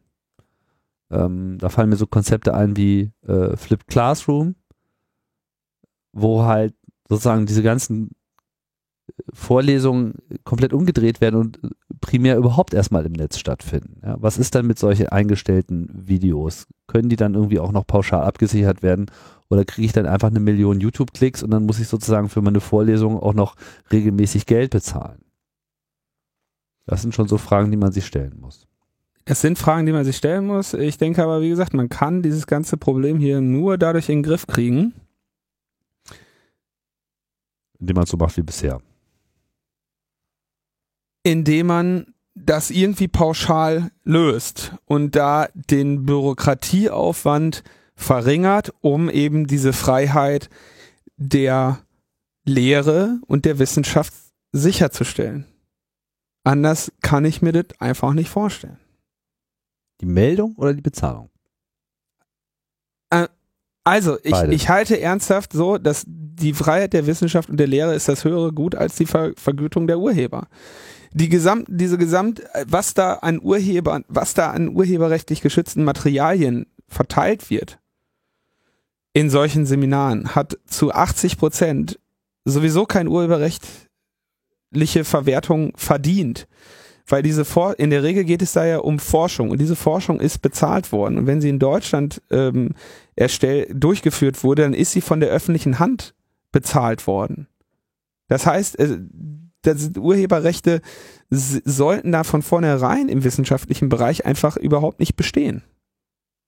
Dafür unterhalten wir uns ja die Universitäten als freie Orte des Wissens und des Zugangs zu diesem Wissen. Mhm. Er ist also von vornherein schon falsch, wissenschaftliche ähm, Veröffentlichungen mit einer derartigen ähm, Verwertung, Verwertung und Verwaltungsmöglichkeit zu versehen. Ja. I can follow you. Ja. Also da kann man im Detail noch weiter diskutieren, aber ist eben grundsätzlich falsch. Ja, weil am Ende zahlst du das doppelt. Also du zahlst, ist ernsthaft so, du zahlst als Universität am Ende für das Abo von dem Journal, wo deine Professoren und Professorinnen mit zwei Jahre Arbeit, wenn sie Glück haben, mal einen Artikel drin platziert bekommen. Und damit du den am Ende bei dir ins Regal stellen und kannst. Und wo deine Professoren auch noch die Zeit dafür bereitgestellt haben, aus ihrer normalen Arbeitszeit heraus, das auch noch zu reviewen. Genau. So, und dann darfst du am Ende dafür bezahlen. Mhm. Das ist, das geht so nicht. Aber das ist jetzt, ne, sind zwei verschiedene Paar Schuhe. Einmal die wissenschaftlichen Verlage und dann eben die VG Wort, die ja hier eigentlich die Tantiemen der, der Veröffentlichenden ähm, sichern möchte, wo man hier dann zum Beispiel auch wiederum, wenn man weit gehen würde, das Argument bringen kann, wieso, das ist doch bezahlt. ich meine, diese Artikel zu veröffentlichen, diese Forschung durchzuführen, ist Teil der Aufgabenbeschreibung äh, der Forschenden. Ja? Wobei ich denen auch unter, ne, also im Detail muss man da sicherlich nochmal drüber reden, aber ist auf jeden Fall das höhere Gut, dass äh, Forschung und Lehre hier möglichst frei sind und auch das Wissen, das sie generieren. Gut, kommen wir zum Schluss. Kommen wir zum Schluss. Das Lobbyradar wird eingestellt vom ZDF und ist es nicht feierlich, welche Begründung sie dafür nennen? Das ZDF hatte so ein Projekt namens Lobbyradar, das war ein oder ist ein äh, Browser-Plugin, das die Verbindungen von Politik und Lobbyisten aufzeigen soll. Hast dieses Plugin irgendwie an, gehst auf eine Seite und dann quasi werden äh, Namen unterstrichen dann kannst du da drüber gehen, dann siehst du, welche Verbindungen diese Personen haben. Hier haben wir so einen Screenshot, da ist dann irgendwie Elmar Tewissen und dann siehst du, hat Verbindungen zur Atlantikbrücke, Brücke, zur Münchner Sicherheitskonferenz, zum, ET, äh, zum ZDF, zum äh, International Press Institute und so weiter. Dann kannst du halt quasi sehen, wie sind die in der Politik und der ähm, in, und dem Lobbyismus verbunden. Prominenterweise, dieses Beispiel, was ich gerade genannt habe, ist der ZDF-Chefredakteur und daher weht auch der Wind, denn dieses Projekt haben sie mit Open Data City äh, realisiert. Ähm, der Vertrag mit Open Data City läuft äh, Ende des Jahres aus. Open Data City ist bekannt, äh, war bei uns auch schon mal mehrmals zu Gast äh, für viele interessante Projekte im Bereich der Datenvisualisierung. Und ähm, man geht laut Zeit ungefähr vom, vom niedrigen sechsstelligen Betrag aus, den das ZDF bisher in diese Initiative gesteckt hat.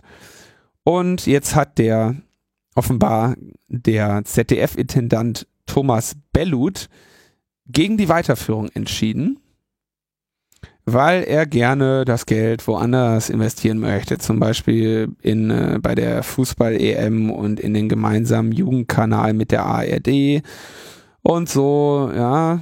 Und es werden aber Stimmen laut, die sagen, es gab ein, es hätte einen großen Druck gegeben ähm, aus dem überwiegend mit Politikern besetzten ZDF-Rundfunkrat sowie aus weiteren Politikkreisen, weil die eben sich in ihrer, in der Freiheit ihrer Amtsausübung eingeschränkt gesehen haben, wenn da überall dieser Lobbyradar äh, ihre Verbindungen zeigt und sie, ja, das war natürlich auch genau das Ziel. Ja, es gab. Wo kommen wir denn da hin? Ja, natürlich solche großen Datenmengen ähm, haben dann auch immer mal wieder das kleine Problemchen, dass äh, sie vielleicht auch mal eine falsche Verbindung her herstellen oder so. Ähm, da gab es dann vielleicht auch mal Beschwerden. Ähm, aber gerade jetzt zum Beispiel, also ich dann irgendwie dann wurden Lobbyisten mit Bundestagshausausweisen hinzugefügt. Da hast du dann jetzt irgendwie auch sehen können, ne, wer welchem Verein eben den Haus, Hausausweis verschafft hat und solche Geschichten. Aber das ZDF auf jeden Fall sagt, wir unterstützen dieses Pro Produkt nicht mehr äh, finanziell. Und es wird jetzt halt Open Source sein mit einem eigenen GitHub-Repo. Und da kann man eben einsehen und weiterentwickeln. Und die Leute von Open Data City suchen jetzt nach neuen Partnern, um dieses Projekt weiterzuführen und auch auf die europäische Ebene zu bringen. Und ist ja schon sehr interessant, ähm, dass hier dieses Gerücht wird sich natürlich erstmal nicht offiziell bestätigen lassen, ja, weil die kritischen Stimmen im Rundfunkrat werden sich jetzt nicht an die Öffentlichkeit wa wagen. Und das ZDF hat die Einflussnahme des Rundfunkrates hier auch zurückgewiesen. Aber es ist schon sehr erstaunlich, dass ausgerechnet so ein Projekt dann beim ZDF unter die Räder kommt, weil ähm, die Wirkmacht dieses Projektes offenbar schon den Leuten ähm, klar geworden ist. Also dieses Plugin wird es dann aber trotzdem noch geben. Das gibt's noch und ja, müssen wir jetzt halt gucken, dass wir das weiter äh, ähm, betreiben. Müssen wir auch mal installieren ich noch gar nicht auf dem Radar, den Lobbyradar. Hm, aber man sieht hier natürlich die Lügenpresse, ne, wie die Lügenpresse mit der Politik. oh Gott, das hast du jetzt nicht. ja, ja, wir hatten zur letzten Sendung so schöne, äh, so schön viele Kommentare. Da müssen wir hier auch nochmal ein, noch mal ein paar uns einfangen. Womit wir beim Ende wären. Ja, Nahezu, fast. Also eigentlich schon. Wieso, was hast du noch? Ja, nix. Nix? Ich stelle nur ähm, fest, dass immer wenn wir, äh, immer wenn du reinkommst und sagst, das geht heute ganz schnell, wir haben ja nur ein paar Sachen, dass wir dann schnell in Grundsatzdiskussionen ähm, ausufern. Was ich aber gut finde eigentlich. Wie viele Sendungen haben wir eigentlich noch dieses Jahr? Hm, können nicht mehr so viele sein. Nee. Ich guck grad mal. Ich glaube, nächste Woche sind wir schon nochmal äh, verabredet, aber das war's dann auch. Oh fuck, und danach die Woche schon. Danach die Woche ist schon die letzte Woche vom Kongress und dann ist Kongress. Oh Ja. mein Gott. Nee, da können wir nicht. Also übernächste Woche geht, geht gar nicht. Und danach die Woche vielleicht. Der Kongress müssen wir mal gucken, ob wir da Zeit finden. Aber haben wir, glaube ich, schon verraten, dass wir da Zeit finden müssen. Ne? Na, wir fassen das ins Auge, sagen wir es mal so. Wir werden nochmal schauen, ähm, diese ganzen Planungen für Kongress, für den Kongress. Also ich glaube, gefühlt bei so ziemlich jedem beginnt es irgendwie mehr oder weniger jetzt. Jetzt fangen alle an so, oh, Kongress, jetzt müssen wir uns was einfallen lassen und so. Fuck. Ja. Tja, ein Kongress, der ausverkauft ist, Ja, wer hätte damit rechnen können? tja, naja, es hat sich abgezeichnet. Es hat halt drei Jahre gedauert, wo immer irgendwie 3000 Leute mehr kamen als vorher. Das machst du halt nicht äh, ewig bei begrenzter Kapazität, ne? Das ist so, ich meine, das ist krass, das ist einfach, das ist einfach unfassbar. Aber es war auch abze äh, es hat sich halt abgezeichnet, weil ich, ich überlege gerade, wie viele Teilnehmer wohl dieser Kongress jetzt haben würde, wäre die Kapazität höher oder irgendwie unbegrenzt. Schwer zu beantworten. Aber die Nachfrage ist auf jeden Fall ungebrochen. Wer sich jetzt, wem jetzt gerade klar wird, dass er irgendwie immer noch kein Ticket hat und äh, gerne dorthin kommen wollen würde, naja, wird schwierig. Ist alles ganz gut ausverkauft und ähm, da muss man halt mal schauen, ob irgendwelche Leute vielleicht ihre Tickets, die sie gekauft haben, nicht wahrnehmen und dann schnell zugreifen. Am besten twittern. Am besten den Hashtag 32C3 kaputt machen. ja, das scheint, also, das machen so viele, da muss irgendwas, da muss funktionieren. Meinst du? Ja. Nee. Ja, äh, was soll ich dazu sagen? Ich meine, der Vorverkauf war lange genug da und es ist, verbergen sich dahinter viele hundert dramatische Einzelschicksale, denen, Nicht geholfen werden kann. denen nicht geholfen werden kann. Das ist leider. Und das ist äh, bitter. Und die Erfahrung hatten wir auch im Sommer Camp. mit dem Camp. Das hatten wir auch schon vorher in Berlin mehrere Jahre gehabt, leider. In, in Berlin war es noch tragischer. Viel tragischer. Wenn man jetzt mal berücksichtigt, dass wir hier mal so locker die vierfache Menge an Leuten beherbergen können. Also, das- aber ja, Aber es ich gibt meine, es ist für hervorragendes Streaming.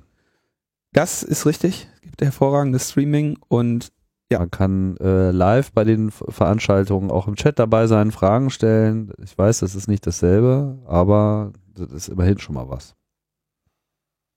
Wir haben halt gerade nicht im Angebot.